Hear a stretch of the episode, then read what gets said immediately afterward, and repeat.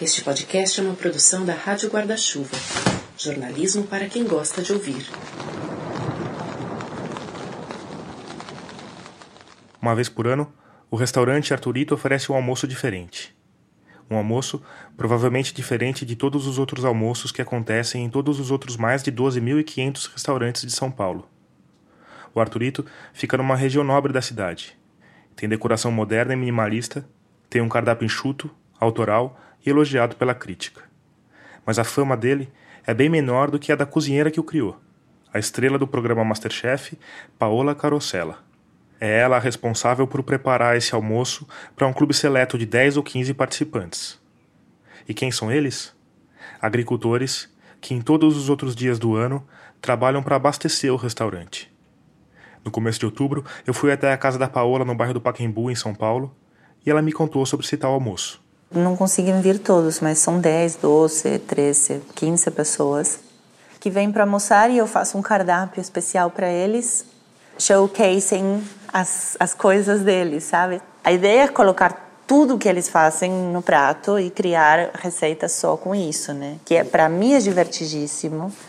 E são os meus clientes favoritos no Arturito, né? Eu servi um prato de repolho para eles e o seu Ismael falou: "Eu nunca achei que o repolho podia ser tudo isso."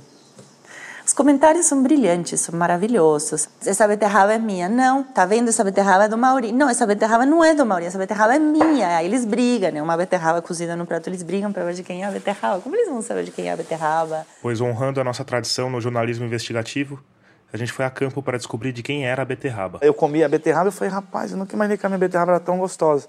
Aí rolou um filmezinho, né?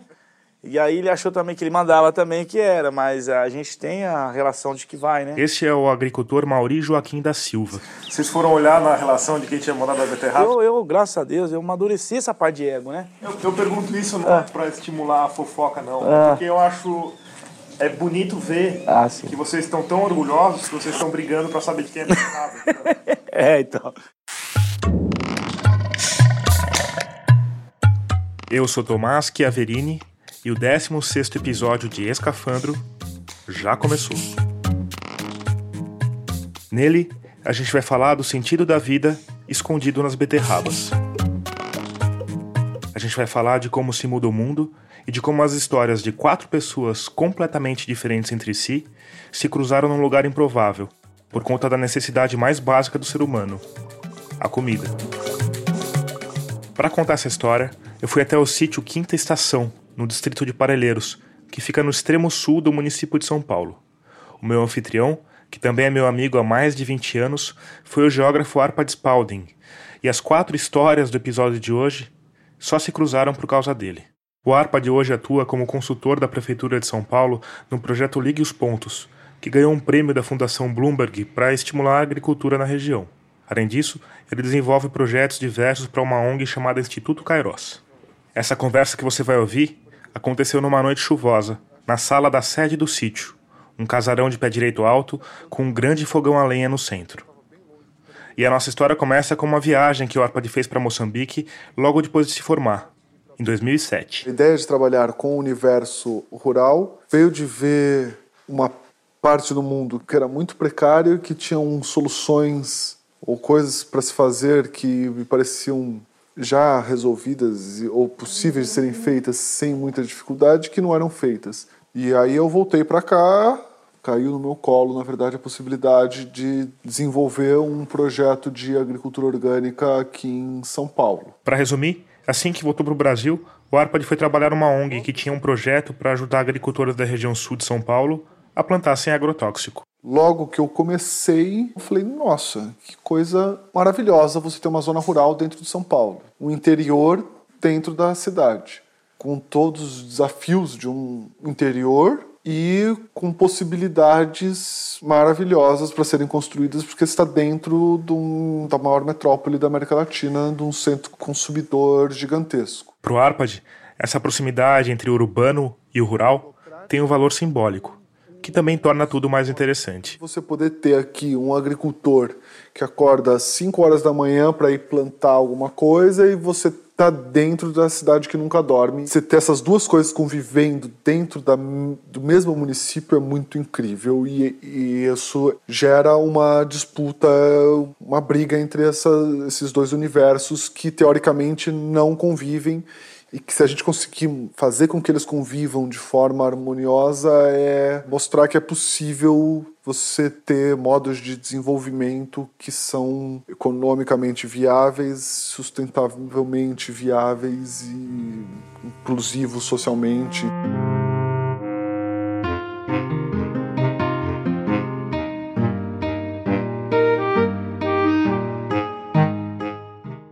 Pegava meu carro e ficava andando sem destino por aqui. O carro do Arpad era um Ford Fiesta vermelho que, contra todas as probabilidades, continua rodando. Ele sofreu um bocado ao longo dos anos pelas estradas de terra esburacadas e hoje carrega um apelido ligeiramente pejorativo: tétano pegava a estradinha de terra e ficava rodando, andando, parando de sítio em sítio, conversando com os agricultores, falando: você já ouviu falar em agricultura orgânica? Acho que isso pode ser legal. Vamos, a gente vai ter um projeto. Foi uns dois, três meses conversando com muita gente. Ficava recebendo um milhão e meio de nãos. Por que mudar a forma de fazer isso que eu estou fazendo me dá o meu sustento, mesmo que isso às vezes esteja em decadência ou que não, não tenha todo o reconhecimento, me dê todo o retorno que eu quero, mas é o que me sustenta. No meio dessa sequência de nãos, aos poucos foi surgindo um ou outro sim. A Casa da Agricultura passou uma lista de algumas pessoas para eu conversar que tinham interesse, talvez, em fazer agricultura, e entre elas estava o Mauri. O Mauri, dono da beterraba preparada pela Paula Carosella, Nasceu e cresceu na região sul da cidade. O avô dele e depois o pai cultivavam a terra, e um dos primeiros trabalhos dele também foi na agricultura, num sítio de descendentes de imigrantes japoneses. Mas era absurdo o jeito que eles trabalhavam com veneno. Era eles eu puxando a mangueira para eles e eles carcando o pimentão, carcando o negócio, que vinha tudo na cara da gente, a gente não sabia nem nada, não tinha noção do que, que era. Aquela coisa de produzir bastante, com beleza, sem nada. Então, e lotar caminhão. Eu conversei com o Mauri na varanda da casa que ele acabou de construir que também fica em. Quando eu tinha 21 anos, meu pai faleceu, aí me deu um boom na cabeça, fiquei meio revoltado. Falei, ah, eu vou melhorar de vida, eu vou, acho que vou pra cidade, cara. Porque a roça também já não estava dando mais, né? O dinheiro era, era pouco, né? Falei, ah, preciso ajudar minha família agora. Aí conversando com um amigo que trabalha na cidade, falou, oh, Maurício, eu vou tirar você dessa vida aí, desse sofrimento, eu vou arrumar um emprego para você na cidade, cara. Aí passou um mês, dois meses, ele arrumou para mim, trabalhar no Grupo Brasil Wagner. Trabalhar de lavador de carro. Cheguei lá, me desnubrei com o negócio lá na Giovanni Gronk, um puta de um showroom, uniforme branco, aquela maravilha, o chão parecia, meu, um, brilhava o chão, mais limpo que essa cozinha aí. Eu falei, camarada, aqui eu vou fazer meu pé de meia. Só que quando eu recebi meu primeiro pagamento, eu falei, meu Deus, o que, que eu vou fazer com esse dinheiro aqui? Porque por mais que, esteja, que estivesse difícil na roça ainda, eu acho que eu fazia quase o dobro do que eu comecei ganhando lá. E você se mudou para lá ou você continuou morando aqui? Morando aqui, trabalhando para lá, duas horas de viagem. Eu saía de casa às 5 e meia da manhã, voltava às 10 horas da noite. 10 horas da noite. Falei, rapaz, mas tá bom. O Mauri insistiu no emprego. Fez cursos, foi promovido, ganhou aumentos. Mas. E eu conversando com o meu chefe, ele falou assim: a gente sempre tem que ser especial no que a gente faz. E eu falei, pô, Pezão, ele chamava Paulo Sérgio. Eu falei, pô, Pezão, e na roça eu era considerado um cara ótimo, meu. Mão boa, tudo que eu plantava pegada, sabia, todo mundo queria me contratar eu acho que eu era mais feliz. Eu, na roça eu via minha mãe, via meus irmãos, né? Eu chegava, não estava vendo mais ninguém mais.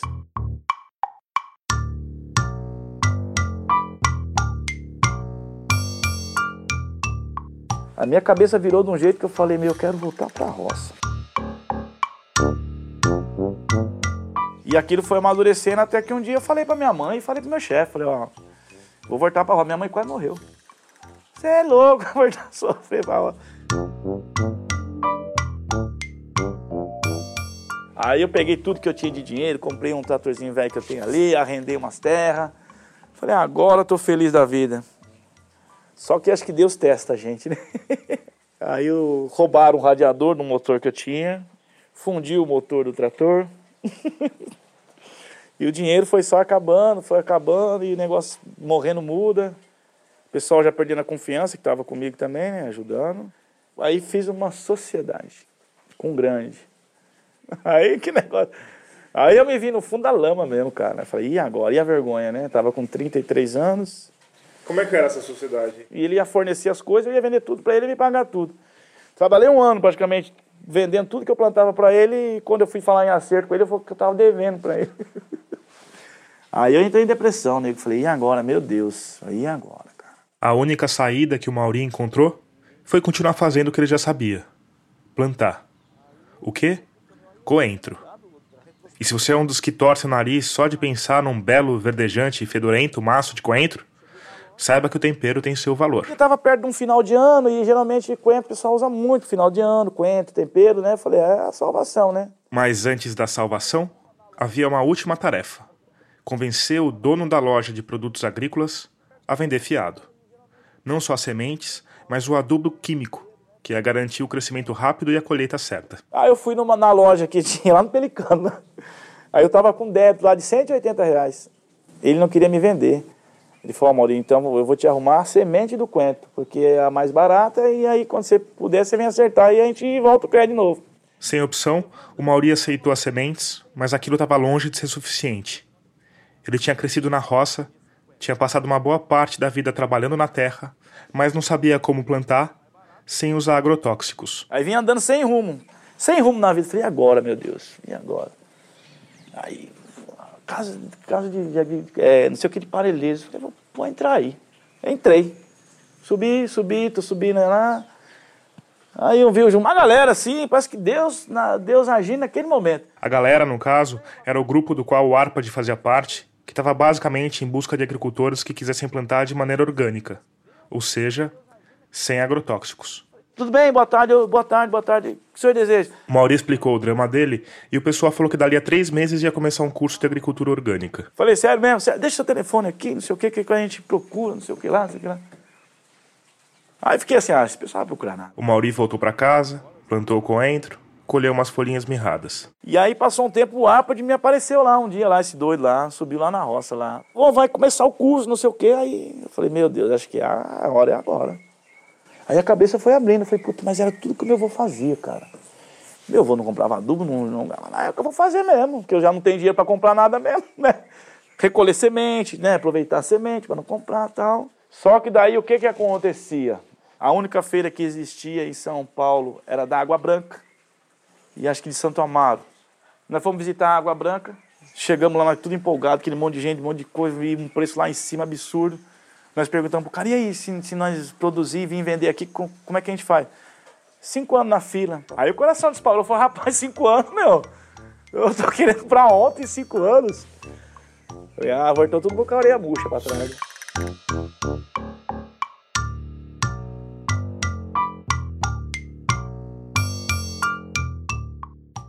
É difícil olhar para essa relação entre o ARPAD e os agricultores como o Mauri e não pensar numa metáfora um pouquinho clichê. Que esse relacionamento é como a própria agricultura. Alguma coisa foi semeada e para essa coisa crescer é preciso tempo e paciência. Muitos projetos, mesmo políticas públicas, elas têm um tempo. E nem sempre esse tempo é suficiente para você conseguir estruturar uma mudança. No primeiro projeto que eu vim, eu tinha bastante receio de falar que a gente ia fazer um processo de transformação do seu, seu modo de ganhar vida e que esse projeto ia ter um ano e meio, um ano, e depois ia embora e ia falar tchau. Isso pode causar um prejuízo financeiro. E, e causar danos graves na vida dessa pessoa. A solução que o ARPAD encontrou para lidar com esse problema foi radical. Falei, eu não vou sair daqui. Então acabou o projeto depois de um ano e eu continuei vindo aqui, fazendo reunião com os agricultores, ajudando no que eu podia, dentro do tempo que eu podia. O que que foi feito nessa primeira etapa do projeto?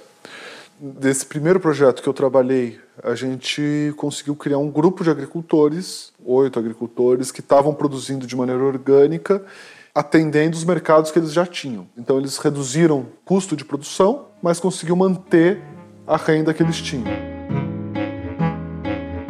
Em 2011, os agricultores de Parelheiros criaram uma cooperativa, a Cooperapas. Em 2012, montaram uma feira no Parque Burle Marx. Essa conquista de novos mercados, focada no público que compra orgânicos, é um dos pontos mais importantes do trabalho do Arpad.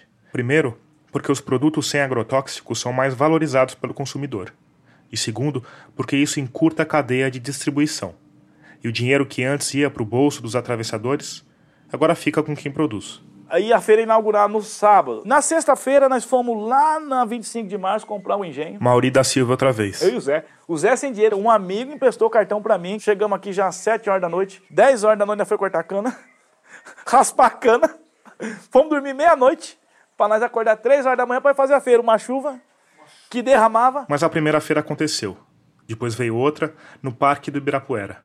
Mais ou menos nessa época, uma certa cozinheira andava em busca de novos fornecedores. A minha curiosidade e o meu interesse sempre foi muito mais em conhecer quem planta, quem cria, quem colhe, quem mata, quem produz, quem faz, porque na base disso é, é que eu começava, começo a pensar em cardápios, receitas, restaurantes ou empreendimentos. E tive muitas dificuldades, né? Porque em 2001, 2002, 2003, 2004, a quantidade de pessoas, produtores que você tinha acesso como como restaurateur, como restauratriz, dona de restaurante, era muito limitada. E uma das coisas que mais me desapontava era que não existisse sazonalidade nos legumes, nas verduras, nas folhas. Eu ligava para o fornecedor do Ciagesp e falava, mas o que está na época agora? E ele falava, não, tudo. Eu falava, cara, não pode ser, não é tudo, não pode ser tudo. A realidade qual é, realmente? Brasil é um país gigantesco, né? O Brasil é um continente, basicamente. Então, você tem muitos climas ao mesmo tempo. Então, se não tem caqui aqui, vai ter caqui lá. Tudo bem, vai ter caqui brasileiro. O problema é que as distâncias são gigantescas, as viagens são gigantescas. E eu não queria uma coisa tão global, né? Eu queria mais saber, bom, tem um cara aqui que plantou essas frutas, que tem esses tomates, ou que acabou de investir só em folhagem, se ele está fazendo isso. E eu não conseguia encontrar essas pessoas. Em 2012, a Paola foi convidada a dar uma entrevista sobre alimentos orgânicos em um projeto do Greenpeace. E eu falei, olha, super topo em falar, claro, mas você precisa saber que eu, no meu restaurante eu não tenho 100% orgânicos, porque não consigo, porque não sei aonde estão. O cara do Greenpeace disse que não tinha problema nenhum. E mais, disse que sabia onde estava o pessoal que plantava orgânico dentro da cidade de São Paulo. A gente marcou uma visita, eu cheguei lá, conheci o Arpa, adorei o Arpa. E o Arpa estava meio com um pé atrás, né? Depois ele falou: Você é a décima nona chefe que veio visitar a gente, mas aí fica por lá, né? E ele falou muito claro: ele falou, Nós temos seríssimos problemas de logística, nós temos um caminhão só caindo os pedaços, que não é refrigerado. E eu, eh, nessa visita eu estava com Benny Goldenberg, meu sócio, que é maravilhoso, porque ele abraça esses, esses, delírios que eu tenho de fazer as coisas mais difíceis do que elas são, mas ele facilita, né? Ele é um facilitador. Então, o Benny sentou junto e falou: Bom, o que, vocês precisam? É, por que, que a gente não começa aprendendo junto? Vocês vão errar, a gente vai errar também, todo mundo vai errar, vamos errando.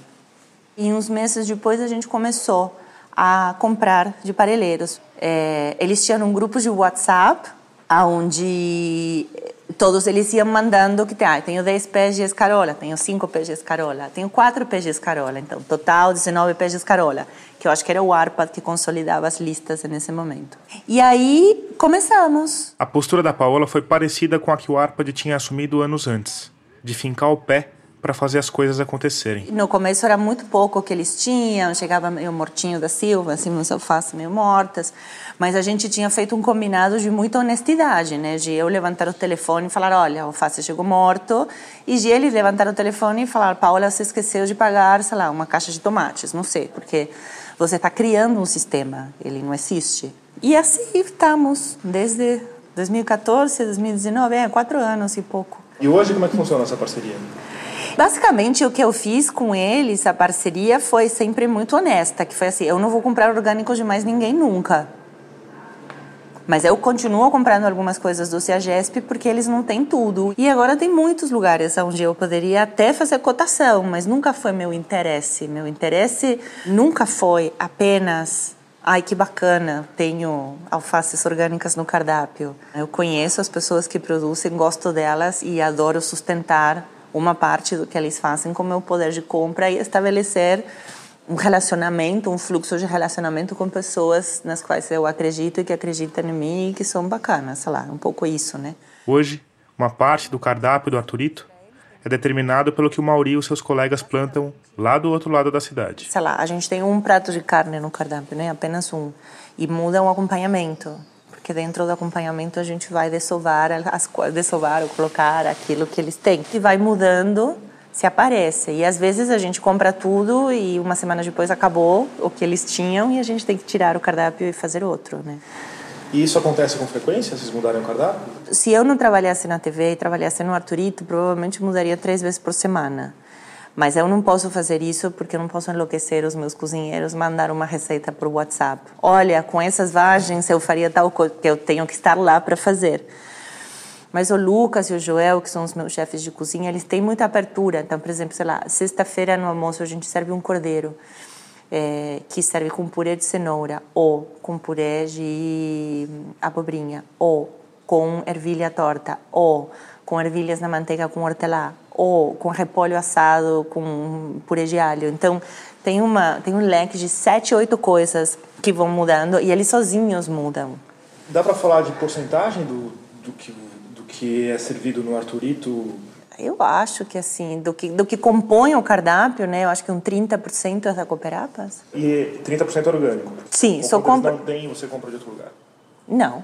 Mas eu não compro da Cooperapas porque seja orgânico. Então, então vamos falar disso. Por que a Cooperapas? Porque assim, tudo bem, eles são uma iniciativa bacana, mas tem outras também. Sim, mas eu fiz parceria com eles. Mas, mas por que eles? Porque... porque eu conheço as famílias, porque eu vou todo ano, porque eu conheço as pessoas, porque quando, porque quando alguém precisa de alguma coisa a gente se, se ajuda, porque eu acredito que você, você numa sociedade civil, você vai construindo uns... Você tem que construir umas estruturas, umas sociedades sadias entre as pessoas perto de você, como se fossem as antigas vizinhanças, sei lá.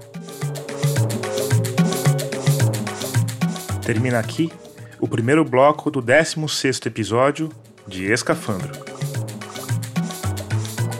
Se você quiser saber mais sobre esse projeto, procura a gente nas redes sociais.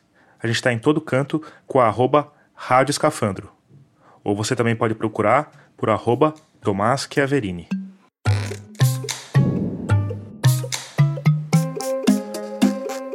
E se você é ouvinte frequente, sabe que esse é o momento em que eu passo o nosso chapéu virtual. Mas dessa vez eu queria começar com um pedido de desculpa, que vale especialmente para os ouvintes que já apoiam a Rádio Escafandro. Eu peço desculpa porque eu sei que essa história de toda hora parar tudo para pedir uns trocados é um pouco chata. Eu sei que esse tempo podia ser utilizado com alguma informação mais interessante. Mas não tem jeito. Produzir episódios como esse tem um custo, dá trabalho e exige tempo. E até agora, a melhor forma que eu encontrei de garantir alguma remuneração por esse tempo e por esse trabalho é contando com a colaboração de quem escuta. Para fazer parte desse grupo seleto é fácil. É só ir lá em catarse.me barra escafandro e escolher o valor da colaboração. Com R$ reais já dá para participar e garantir acesso a um espaço exclusivo com entrevistas completas. A minha conversa com a Paula Carosella, por exemplo, durou quase uma hora e está inteirinha lá. Por fim, se você já é colaborador, fica aqui o meu muito obrigado.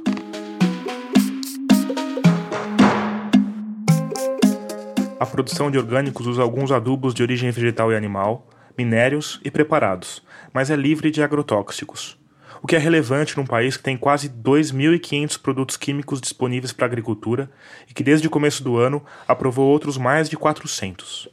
Então, sim, os orgânicos são ótimos para a saúde e, em geral, são também mais saborosos.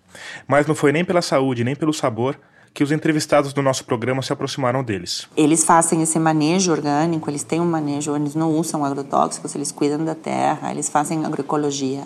Beleza. Mas se em algum momento as famílias da periferia de Parelheiros precisam se juntar a Cooperapas porque elas não têm nenhum apoio da prefeitura, ou XY, o que seja, e essa cooperativa me liga e fala: a gente vai precisar começar a vender verduras tradicionais e precisamos de você porque precisamos que essas pessoas fiquem aqui, eu vou começar a comprar, vender e publicitar Primeiro, vamos manter as pessoas lá e, e, e colaborar para que tenham uma forma de se sustentar no lugar onde elas estão e faremos a transição agroecológica quando seja possível. Eu acho que tudo tem prioridades, né? Parece agora que é, o orgânico ganhou, né? Parece que é uma coisa mais cara sofisticada. Na verdade, é aquilo que sempre foi. É uma planta que você põe na terra, a terra está adubada com cocô, outros restos de terra, aí você dá água, aí chove e molha, aí você não molha, aí dá sol, aí dá muito sol, e você tem que colher antes, aí você pega, mais ou menos assim. É muito melhor, é muito mais gostoso, é muito mais saboroso. As pessoas que trabalham são muito mais felizes. Eles brigam para falar de quem é a beterraba que está no prato. Você acha que um cara que planta soja vai brigar para ver de quem é o grão que está no hambúrguer do futuro? Estão nem aí. Não tem conexão humana na plantação de soja. Não tem o cara com a mão na terra. Não tem a raiz descendo profundamente e pegando todos os nutrientes que essa terra tem. Não tem. Assim, óbvio que me importa. Não vou, não vou comprar do Arpa porque eu sou legalzinha e vou comprar. O que eles vendem é bom o que eles fazem é bom. Mas por que fazem o que fazem porque é bom? Porque tem pessoas envolvidas, porque tem tesão pelo que estão fazendo, porque, porque se juntaram, porque são numa cooperativa, porque lutam um para ajudar o outro, porque as coisas que conseguiram, conseguiram com muito trabalho. E porque eles mudaram a vida deles. Você vai entrevistar alguns agricultores e vão te falar.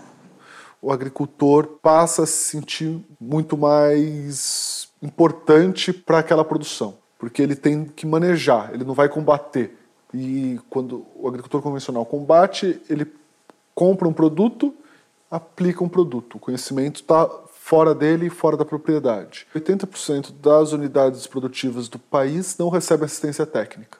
Então, da onde que vem a informação do que usar do que não usar na agricultura? De quem vende. Quando você vende produto, você quer que o cara use adubo, quer que use veneno. Então, os pequenos agricultores, os médios agricultores e até grandes agricultores, eles ficam reféns de uma informação que eles não dominam. E, em geral, eles usam esses produtos do pacote tecnológico da Revolução Verde de forma muito errada. Não respeitam os tempos de carência. Tempo de carência é o período que o produtor devia esperar para vender o produto depois da última aplicação de agrotóxico. Também muitas vezes o agricultor não usa os equipamentos de proteção, então ele vai ter danos para sua saúde e vai causar danos para a saúde de quem consome e danos para o meio ambiente. Você vê agricultor que tem os olhos amarelos de contaminação no fígado. E quando eu trabalhei convencional, meu, sem noção de nada, você ia comendo veneno atrás dos outros. Você chegou a ficar doente por causa disso? Quando você ia mexer com veneno com sal quente, alguma coisa sempre dava. Ou ânsia de vômito, dava. Tontura era direto, tontura, dor de cabeça. É, mas já ia, já vira, vira hábito, né? Quando você ia mexer com veneno, você sabia que você ia passar mal? Ah, alguma coisa ia dar. O cheiro muito forte já tranca a garganta também quando você começa a misturar ele, né? Que você começa a dar uma inalada, ah, ninguém usa. Ah, os caras usam. Meu, esquece isso aí. Acho que 10%. É, manipulação de veneno, poucos vai, poucos vai fazer aquele esquema, tudo lá. Não, só se for o dono. Mas o dono geralmente não passa o veneno. Ele manda os outros passar.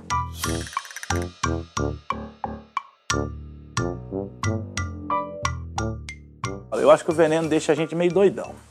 Quando você vira orgânico, seu raciocínio já, já muda. A natureza ela te ajuda. Eu já comecei a, a acompanhar previsão de tempo, seleção de semente. Você vira um expert, meu amigo. É igual você se doutorando no, nos seus cursos, não sei. Com o veneno você precisa conhecer menos do trabalho. Sim, é só falar com o agrônomo.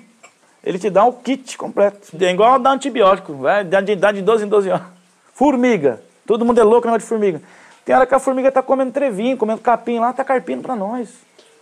O fato do trabalho ser mais difícil, porque a verdade é essa, o trabalho muito, de você se plantar orgânico é mais difícil. Muito mais, muito mais. O fato dele ser mais difícil torna ele mais interessante e faz com que você faça ele mais bem feito. Sim, é sim. Quando você aprende, quando você começa a observar, que você começa a aprender, a natureza começa a te ajudar também uma produção orgânica. Você tem um solo saudável, um ambiente equilibrado, e a isso vai produzir plantas saudáveis que não vão ser atacadas por insetos, não vão ser atacadas por doenças. Na agricultura convencional, importa o solo que você tem, você vai colocar os adubos, que são facilmente, rapidamente absorvido pelas plantas, que vão crescer de forma desequilibrada e que vão ser atacadas, e aí você usa venenos para impedir esse ataque. É uma mudança não só de produtos, mas é uma mudança de conceito, de forma de pensar a produção.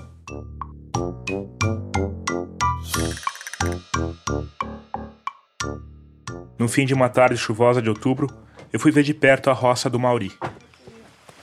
Olha lá, vê lá pra você ver, ó. O pessoal Olha. tá lá mesmo. Dá uma olhada pra você ver.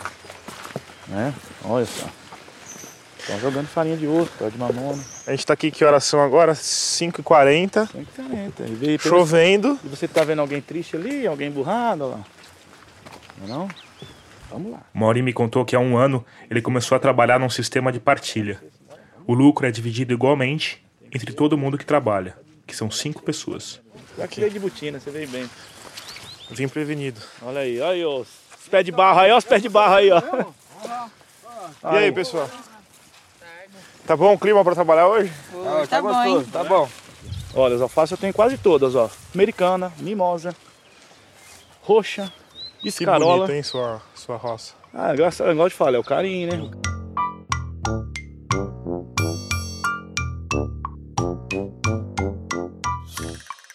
Em 2015, um mercado de orgânicos chamado Instituto Chão abriu as portas no bairro da Vila Madalena. A ideia era discretamente revolucionária.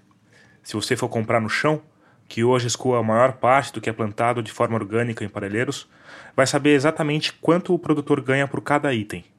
Você, aliás, vai poder escolher se paga só esse custo básico ou se adiciona um valor para ajudar a manter a operação. A sugestão, geralmente feita com um bom tanto de ênfase, é que se pague 30% além do que vai ser repassado para os agricultores.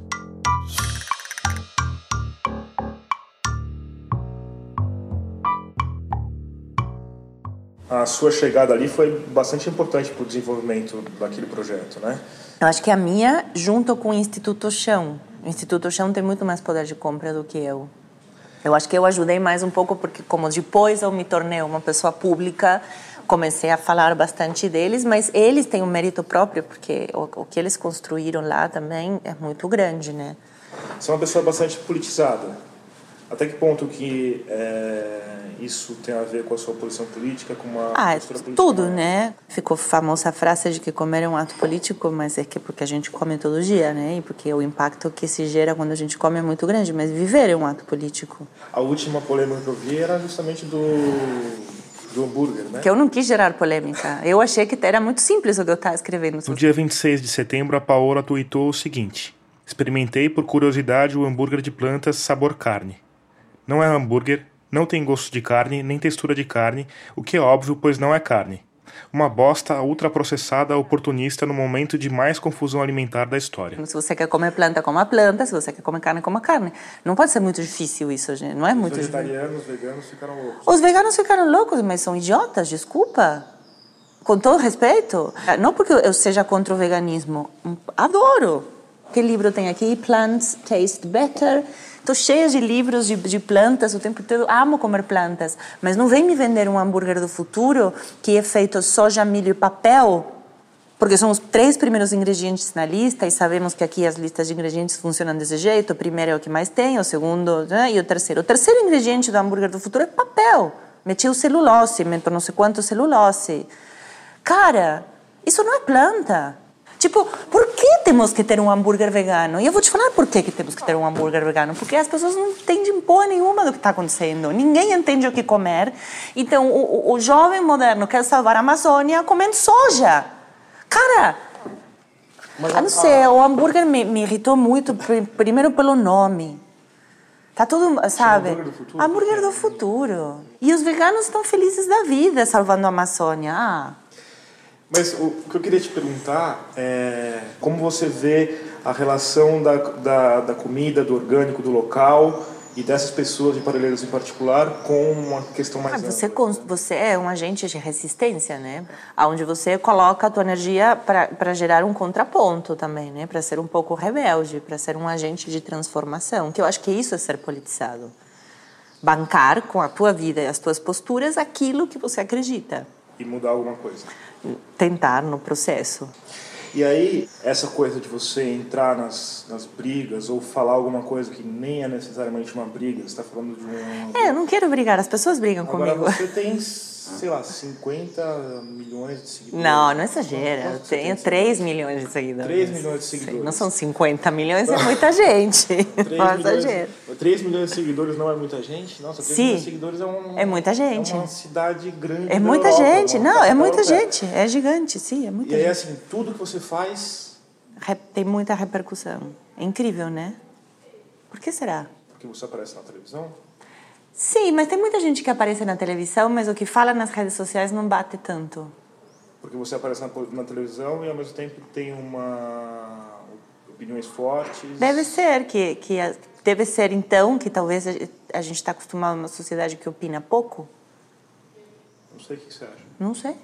Não, não, não estou sendo irônica. Eu não sei. Estou tentando pensar por quê. Porque realmente repercute muito.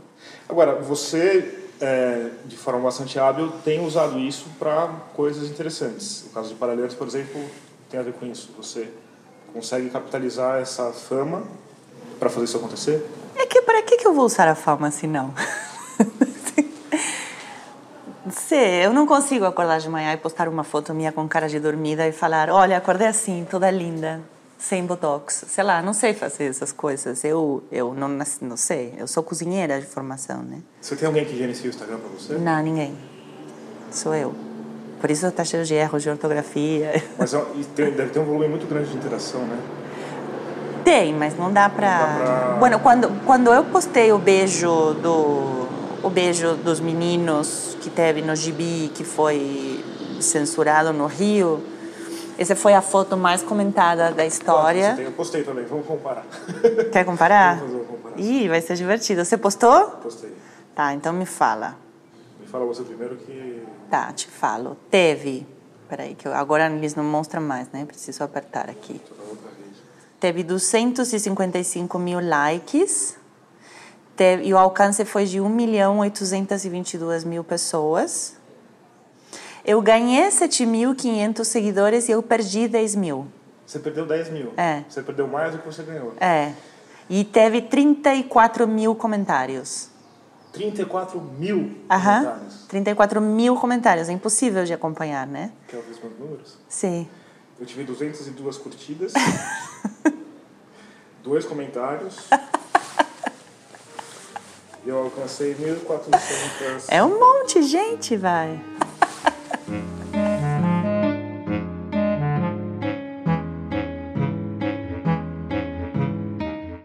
Muito legal. Faz alguns meses eu fui num desses agricultores que eu tinha ido há 10 anos atrás, que eu nunca mais vi, que eu, era um agricultor que não tinha interesse e continua não tendo interesse em agricultura orgânica, mas eu fui para conversar com ele. Cheguei no sítio dele, ele falou: Eu te conheço. Eu falei: Sim, eu conheço o senhor também, eu já vim aqui. Ele falou: Eu lembro que o senhor veio aqui. Eu falei: Pois. Ele falou: Você continua aqui? Eu falei: Continuo, você não faz ideia como. Você, caro ouvinte, também não faz ideia de como. Arpad, Depois de uns 5, 6 anos que eu já estava aqui, eu encontrei esse sítio e encontrei dois amigos meus, um primo e um amigo, que toparam entrar nesse sonho junto. E aí a gente comprou um sítio. Falou, uhul, que legal, temos um sítio, vamos fazer, fizemos mil planos. a ideia inicial era que o sítio Quinta Estação produzisse uma ampla gama de alimentos orgânicos, gerando renda suficiente para que os sócios se dedicassem ao projeto e à região, que esses produtos fossem beneficiados por ali e que todo esse sistema pudesse servir como um modelo de desenvolvimento. E que a gente conseguisse ensinar o que a gente faz, que é muito maravilhoso.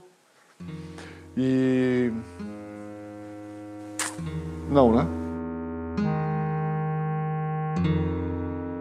A agricultura é um grande trabalho de você aprender a lidar com frustração, descobrir que você não tem força, não tem energia, não tem resiliência. Pouco mais de um ano depois, a casa onde o Arpad morava, no bairro de Pinheiros, foi demolida para a construção de um prédio. E ele resolveu dobrar a aposta. Mudei para o sítio, falei, agora aqui é minha casa. Na sequência, a gente começou uma obra para arrumar a casa. Então eu passei praticamente um ano morando dentro de uma obra, trabalhando de peão de obra. Acabou essa obra. Falei, bom, agora vamos para o que interessa, vamos produzir.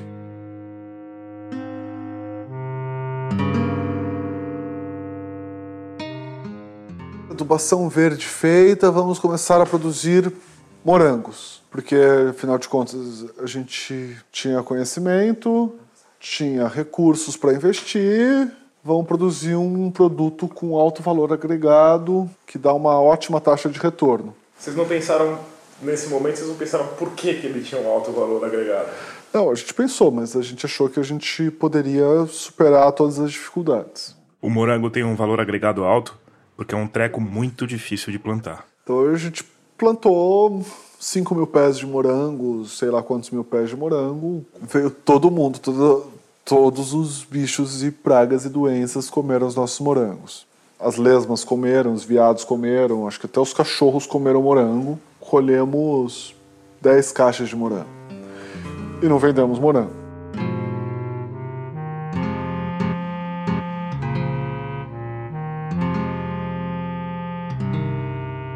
Mas aí, ok, não vamos produzir morango. Vamos produzir frutas vermelhas, outras, amoras, framboesas, mirtilos, ervas, temperos. E a gente produz, mas a nossa produção não paga os custos de manutenção do sítio. O Arpa, de claro, não pensa em desistir. Eu tenho completa confiança de que o resultado econômico virá à medida que a gente consiga se dedicar cada vez mais.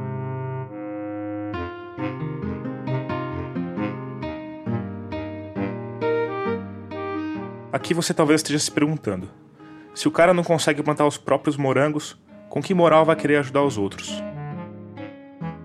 Eu fiz essa pergunta dolorosa pro Arpad. Eu não capacito ninguém, eu não ensino ninguém a produzir orgânico. Eu não sou agrônomo. Eu a, a, facilitei processos, ajudei processos, trouxe pessoas com formação para capacitar, formar, dar informação e ajudar os agricultores a mudar a forma de enxergar, de pensar, a forma de produzir. E isso dá certo. Tem muitos agricultores muito felizes, muito, produzindo muito bem, mas eles já eram agricultores. E a agricultura, ela tem um tempo que é o tempo da natureza. Você planta uma coisa num verão, você vai poder produzir, plantar de novo no outro verão. Então, em três, quatro anos que a gente está produzindo, a gente conseguiu testar algumas coisas três vezes, quatro vezes. Estamos num, num processo de, de aprendizado. E esse processo de aprendizado está principalmente acumulado com o Alan. Certo, Alan? Sim, caro ouvinte. Em pleno terceiro ato, quando você achava que conhecia todos os atores, um novo e inesperado personagem surge no palco: o ermitão canadense. Alan, se apresente, por favor. Sou Alan Charles Leblanc, from Sturgeon Falls, Ontário, Canadá. Eu moro no Brasil há 13 anos. E como que você chegou nessas paragens sulistas? Amor. Eu estava viajando, cheguei no Brasil, encontrei a minha futura esposa no aeroporto. Eu veio com o meu amigo e ela veio junto com a amiga para receber a gente. E foi amor à primeira vista ou ela te odiou à primeira vista? A gente brigou muito, a gente se gostava mais ou menos, mas suficiente para fazer vai e vem, mas também não era tipo, nossa, eu preciso ficar o resto da minha vida com essa mulher, nem ela. Apesar dessa falta de entusiasmo, eles continuaram juntos, cada um morando no seu país, mas viajando para se encontrar. O problema desse combinado, além dos custos, era uma certa incompatibilidade nos reencontros. Quando a gente se reencontrava, nossa, era muita briga, muita briga, né? Porque a gente passava meses e meses sem se ver, só falar no telefone. Aí quando a gente se encontrava era tipo, e aí, como tá a vida? E eu morava lá, minha vida lá era muito dif diferente, né? Aí ela estava indo só passear, então ela chegava lá, era tipo, eu vou trabalhar. Aí ela ficava em casa sozinha, fim de semana fazer viagens, mas era tipo dating, sabe? E como se resolve isso? Casando, claro. Falei, bom, eu vou lá e a gente casa, aí eu fico para dois anos, aí você vem para o Canadá, você pode trabalhar do seu mestrado. Parecia um arranjo razoável, ainda que um pouco burocrático. Aí ela fez o mestrado, aí ela fez o doutorado, aí eu perdi vontade de voltar. E por que a perda repentina da vontade de voltar? Depois que a gente casou, a gente se apaixonou feito loucos. Tipo, hoje parece que tô mais apaixonado por ela cada ano que passa eu ficou de nossa, o que aconteceu, hein? A gente brinca até hoje, fala, nossa, E o que mudou afinal? Eu acho que para mim era, bom, agora que a gente casou, a gente está morando junto, não vou mais embora, você também não, vamos resolver. Aí eu acho que eu fiquei mais à vontade de conversar, que antes era tipo, tá brigando, tchau.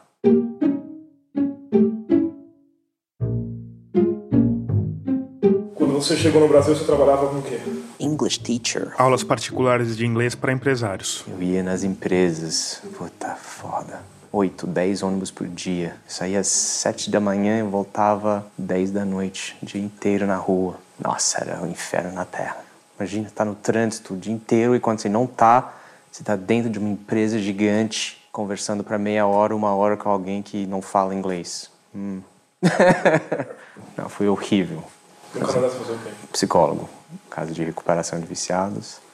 Isso era muito legal. E depois eu fui para uma clínica de saúde mental, bem no norte. No puta que eu pariu, ninguém vai lá.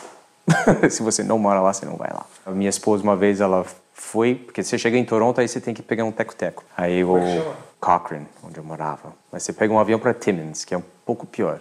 É, é, é uma cidade, que é um aeroporto. Aí o, a polícia perguntou para Ju. Ju é a Juliana, esposa do Alan. Você vai para onde? Timmins. Aí ele olha e fala: Você sabe onde é Timmins? Eu falo: Sei. Você tem certeza você quer ir para Timmins? Eu falo isso para ela: Por que, que você vai lá? meu, meu marido mora lá. Tá bom, escolha sua.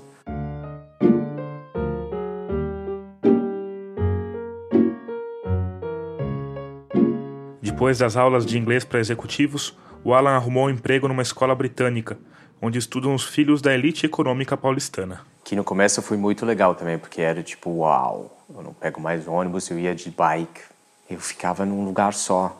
Era divertido com as crianças e tal. Mas era um classe AA, né? No começo é legal, falam, uau, filho do fulano, ó, oh, fulano. Mas o jeito que eles viviam era uf, muito incorreto para mim. Tipo, muito babás e motoristas e as pessoas maltratam as pessoas, as crianças aprendem a maltratar pessoas e justifica de sou filho do fulano. Aí eu comecei a ficar com nojo desse mundo. A minha esposa via que eu estava super infeliz e... Nessa época, o Alan já costumava frequentar o sítio do Arpad, aos fins de semana. Eles tinham se conhecido por meio da Juliana, que trabalhava com economia solidária. A gente vinha para cá fazer churrasco e não tinha nada de agricultura, era só vir festa, fazer fogueira e durante o dia pega o facão, anda numa, numa diversão só. Aí começava a vir mais e mais e mais, aí começava a brincar de outra coisa, tipo, ah, passa tobata, ah, vamos jogar cocário, vamos ah, montar canteiros.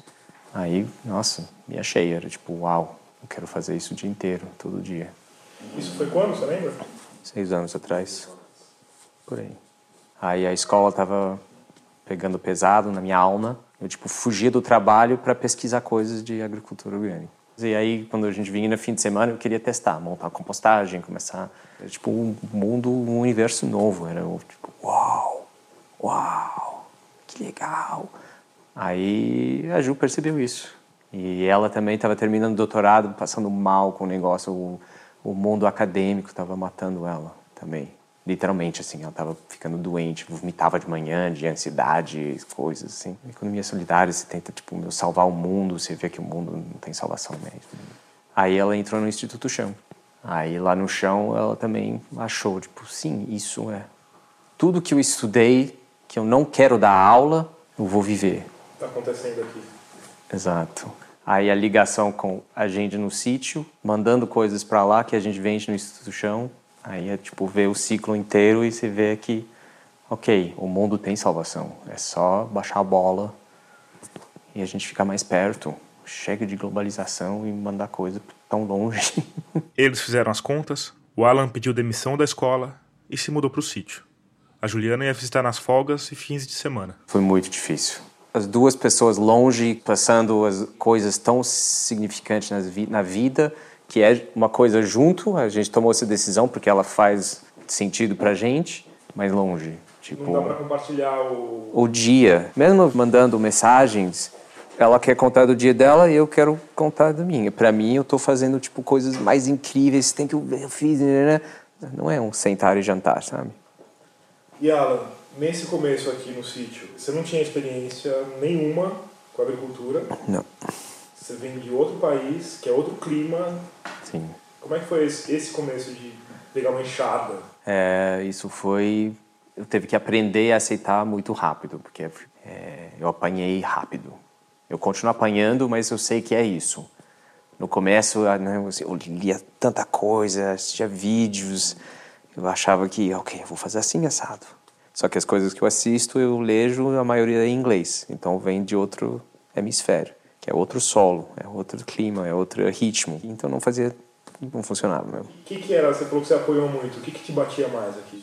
Ah, o mato, ver o mato crescer. Porque eu tinha um imaginário, né? Dos vídeos, ninguém tem mato. É tudo canteiro lindo, bonito, tudo palha grossa, que parece que fica lá para meses. Aqui não. Você faz, assim, no começo, pá, pá, pá, capina, fica horas na enxada, aduba, pega a palha, espalha a palha, e você olha e fala, aí, fiz. Aí começa a chover, a palha desaparece, o mato vem você olha de novo, porra, tudo isso para nada. Então era uma sensação de tudo isso para nada. Agora eu aprendi, é tudo isso para sempre. e é muito trampo. Fisicamente eu fico quebrado. Como é que é a sua rotina aqui no sítio? Me fala de um dia assim. Eu acordo, tá escuro ainda, os passarinhos estão cantando, levanto, tomo café.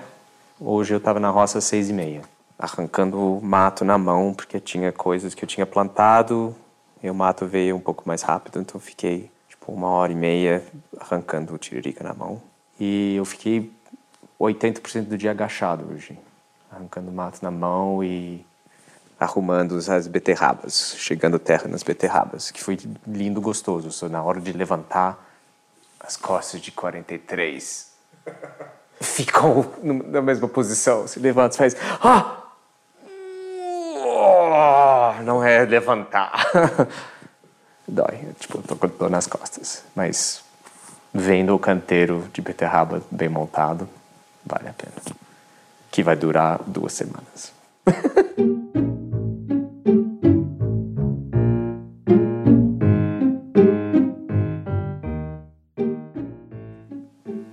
maio, a maioria das coisas eu erro.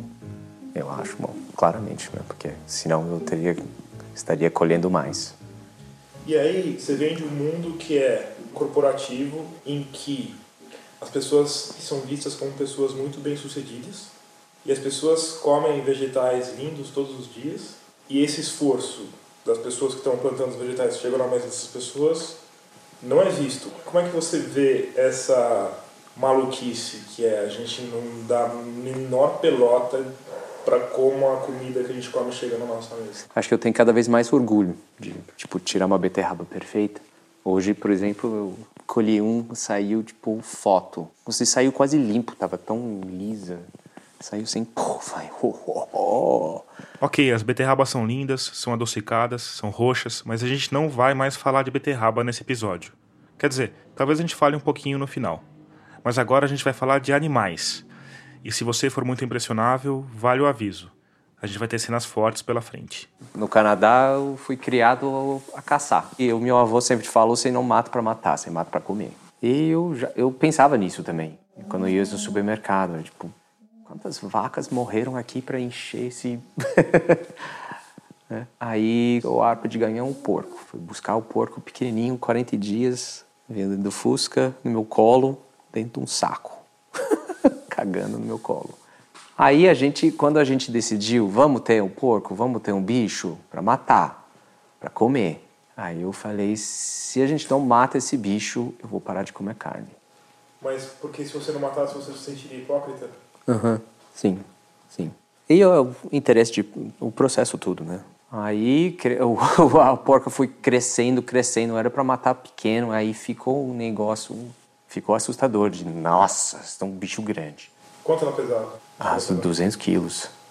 Aí eu fazia questão de tentar tratar ela como o bicho que eu vou matar. Enquanto o povo chamava a porca de Pepa, o Alan chamava de almoço. Porque eu gosto muito de bichos, sou muito apegado a cachorros e eu acho que tem uma vida ali. Então para mim foi tipo, eu não vou fazer essa ligação emocional com esse bicho. Eu consegui. Eu falava para ela: eu vou te matar, tá? Come bem porque eu vou te matar. Aí chegou o dia, foi tudo. Ela escapou, saiu correndo, a gente com corda tentando segurar ela, ela gritando. Aí pega, pega comida, dá comida para ela. Aí jogamos comida, aí ela corria de lá para cá, e pôs na, na frente dela, aí ela começou a comer. Aí o amigo gritou: É agora, Alan, agora! Aí peguei a, foi o machado, né? A parte, o parte contrário do machado. Aí eu meti pau na cabeça, entre os olhos, clá, com tudo, né? Eu queria, eu não queria que ela sofresse o menos possível. Nossa, era igual, era igual eu bater numa pedra. Ela não mexeu nada, nada. Eu achava que era tipo, pum, ela vai sair voando. Foi tipo. Aí ela gritou e caiu, mas ficou gritando. Então eu achava que ela. Aí fiquei batendo, tá, tá, com tudo, assim. Na minha cabeça é de, para de gritar, pá, pá. Mas era para ter matado da, na primeira. Tá, caiu, enfia a faca. Mas, sei lá, eu tava tremendo, né? De, oh my God, pá, pá. Aí o amigo gritou, agora, Alan, agora, já deu. Aí peguei a faca, enfiei no coração, que foi mais difícil que eu esperava também. Eu achava que ia fazer assim, pus assim, teve que ir com tudo também. De... Aí passou, mexi um pouco, tirei. Aí ela deu um outro tipo de grito. Isso durou uns 30 segundos, tudo. Parecia muito mais tempo, mas era uns 30, 30 segundos. Aí quando ela morreu, nossa, ela pesou tipo o dobro de repente. A gente tentando arrastar ela. Então nós três, um, dois, três, vai! Um, dois, três.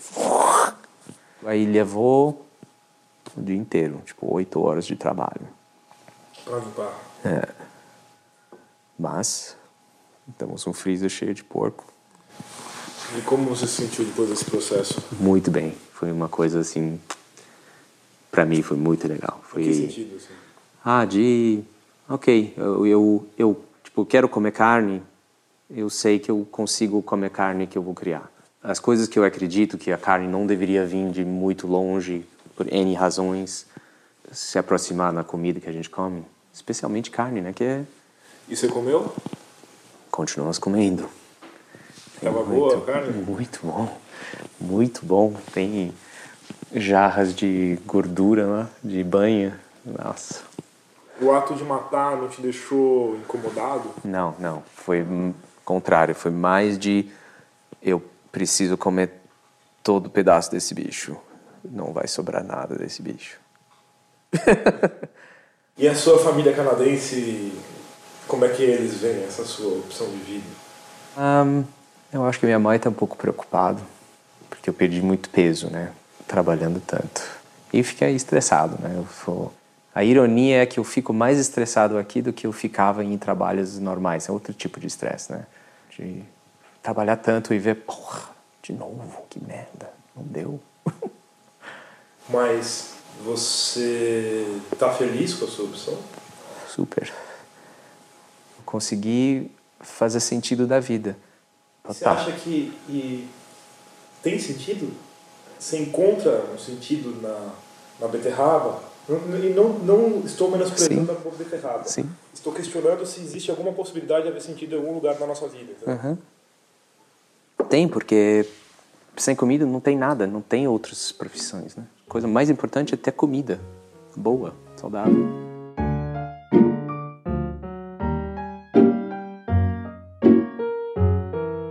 Termina aqui o 16º episódio de Escafandro.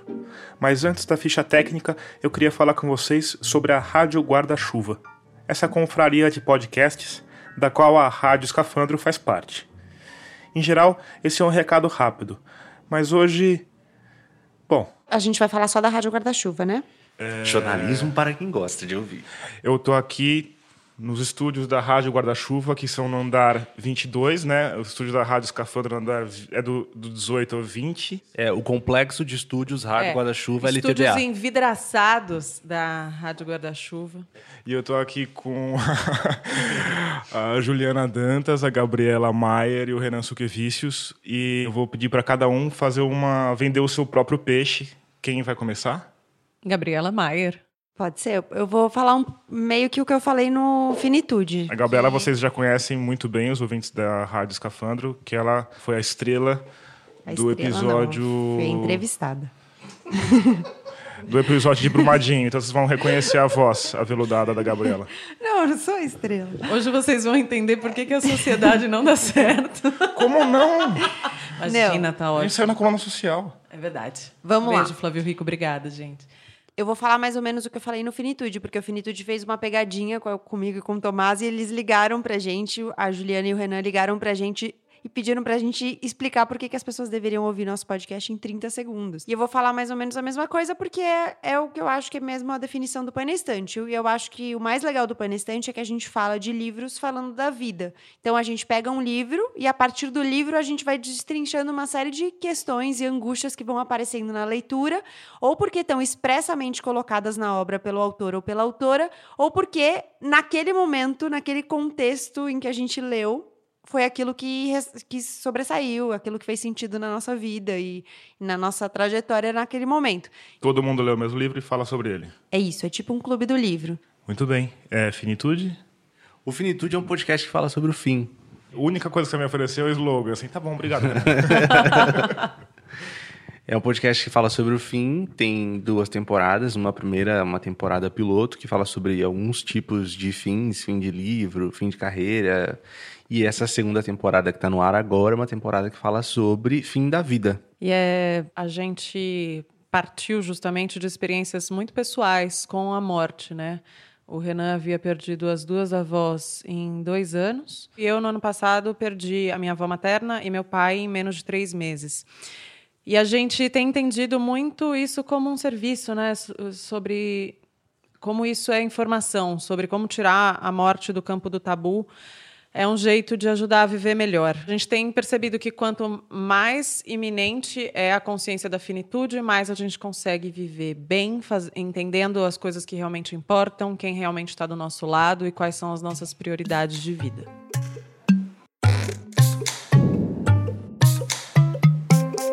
A trilha sonora desse episódio é do Paulo Gama. A mixagem de som, do Vitor Coroa.